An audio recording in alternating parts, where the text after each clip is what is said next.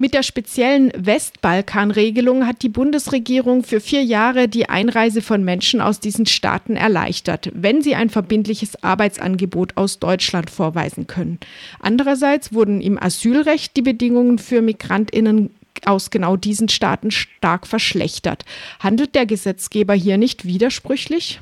Das als einen Widerspruch bezeichnen würde ich auch, aber ich könnte noch nicht mal dieses Angebot, dass die äh, Arbeitsvisa jetzt aus ähm, Westbalkanstaaten äh, quasi als Zuckerbrot gegenüber der Peitsche der verschlechterten äh, äh Möglichkeiten hier zu bleiben aufgrund von äh, den miesen Lebensbedingungen in den Westbalkanstaaten. Also Asyl bekommt ja faktisch keiner mehr, nachdem es sichere Herkunftsstaaten sind. Da kann man sagen, was man will.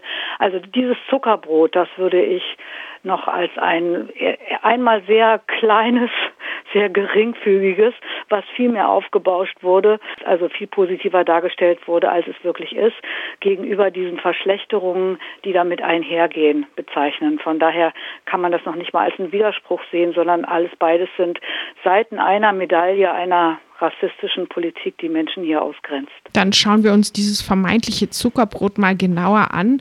Ähm, da gibt es ja jetzt eben die beiden Gruppen, die einen, die durch das Raster des Asylrechts fallen und dann immer noch hier sind und irgendwie versuchen, über Arbeit zu bleiben. Auf der anderen Seite diejenigen, die gezielt über ein Arbeitsvisum kommen dürfen. Erstmal erstere, insbesondere Angehörige der Roma-Minderheiten, aber nicht nur, sind äh, nicht nur wegen während des Jugoslawien- und des Kosovo-Kriegs geflüchtet, sondern tun es bis heute aufgrund von andauernder Diskriminierung.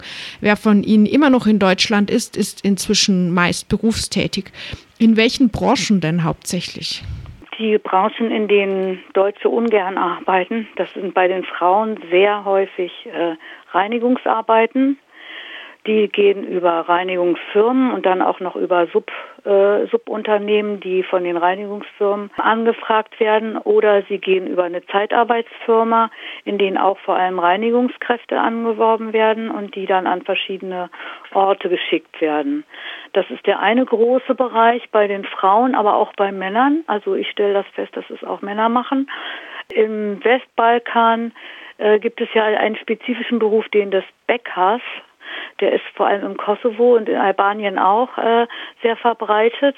Die sind früher in Jugoslawien, im ganzen, im gesamten Jugoslawien äh, tätig gewesen, die ja äh, dadurch, dass es jetzt überall Grenzen gibt, äh, erschwert wurden. Und deswegen sind auch viele Menschen mit, mit diesen Berufen oder mit dem, was sie schon gelernt haben als Bäcker, hierher gekommen. Die arbeiten heute auch hier als Bäcker, aber eben als Bäckergehilfe, weil ihre Ausbildung und Erfahrung nicht anerkannt wird. Ich weiß nicht, wie weit ich das statistisch belegen kann. Das kann ich nur aus meinen persönlichen Erfahrungen, vor allem in Berlin, aber auch in Nordrhein-Westfalen, sagen, dass das so ist. Aber noch häufigerer Beruf ist natürlich der im Straßenbau. Die Männer arbeiten häufig im Straßenbau und auch da über Subunternehmen meistens. Was zu den Löhnen können wir ja später sagen.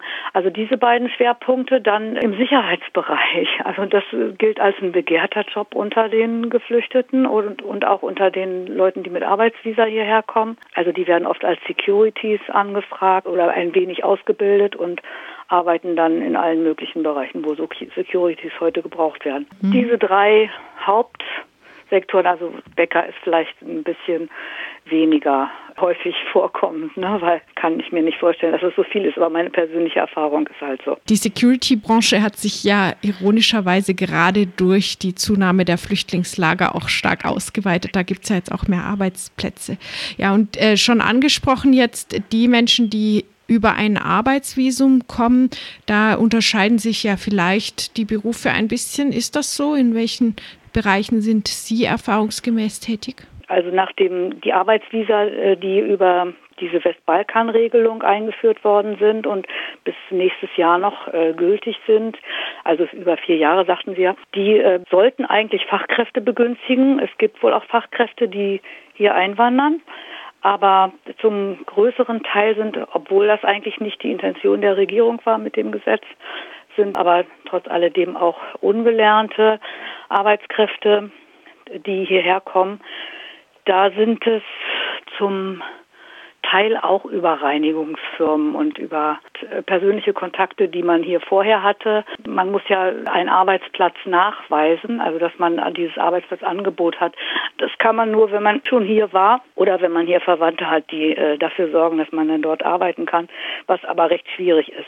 Also ich würde sagen, dass die Berufe eigentlich die gleichen sind. Da kommen noch ein paar Qualifizierte dazu. Was kann man denn über die Arbeitsbedingungen dieser Menschen aus den Westbalkanstaaten hier in Deutschland sagen? Na, das sind, das sind prekäre Arbeitsbedingungen, grob gesagt. Das heißt, man kann es nicht über einen Kamm scheren.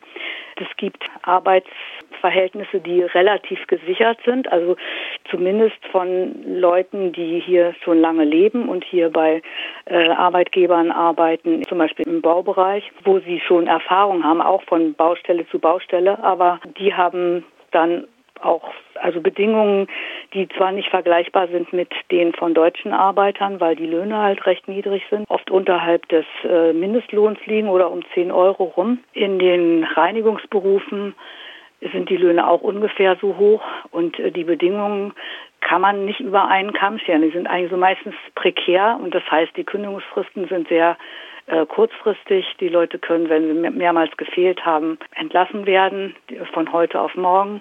Das wird jedenfalls in der Praxis so gemacht. Also es wird auf dem Papier oft anders dargestellt. Von daher müssen sie sich auch sehr anpassen und dürfen nicht zu viel fehlen. Woran liegt es denn, dass so viele Menschen, die jetzt als Geflüchtete oder auch über Visa gekommen sind, eben genau unter diesen prekären Bedingungen und im Niedriglohnsektor landen, obwohl, wie Sie schon gesagt haben, das eigentlich anders vorgesehen war, eigentlich Fachkräfte gesucht waren.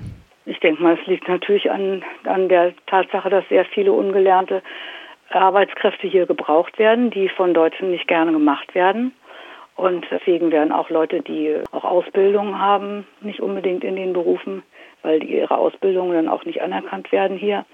Oder weil die Hürden zu groß sind, ihre Ausbildung hier anerkennen zu lassen, werden halt in solchen Bereichen beschäftigt, in denen, ja, in denen alles prekär ist, in denen die Löhne niedrig sind und in denen wirklich auch alles gemacht wird, was äh, von den jeweiligen Chefs verlangt wird. Und umgekehrt, warum machen die das, das, was die Deutschen nicht tun wollen?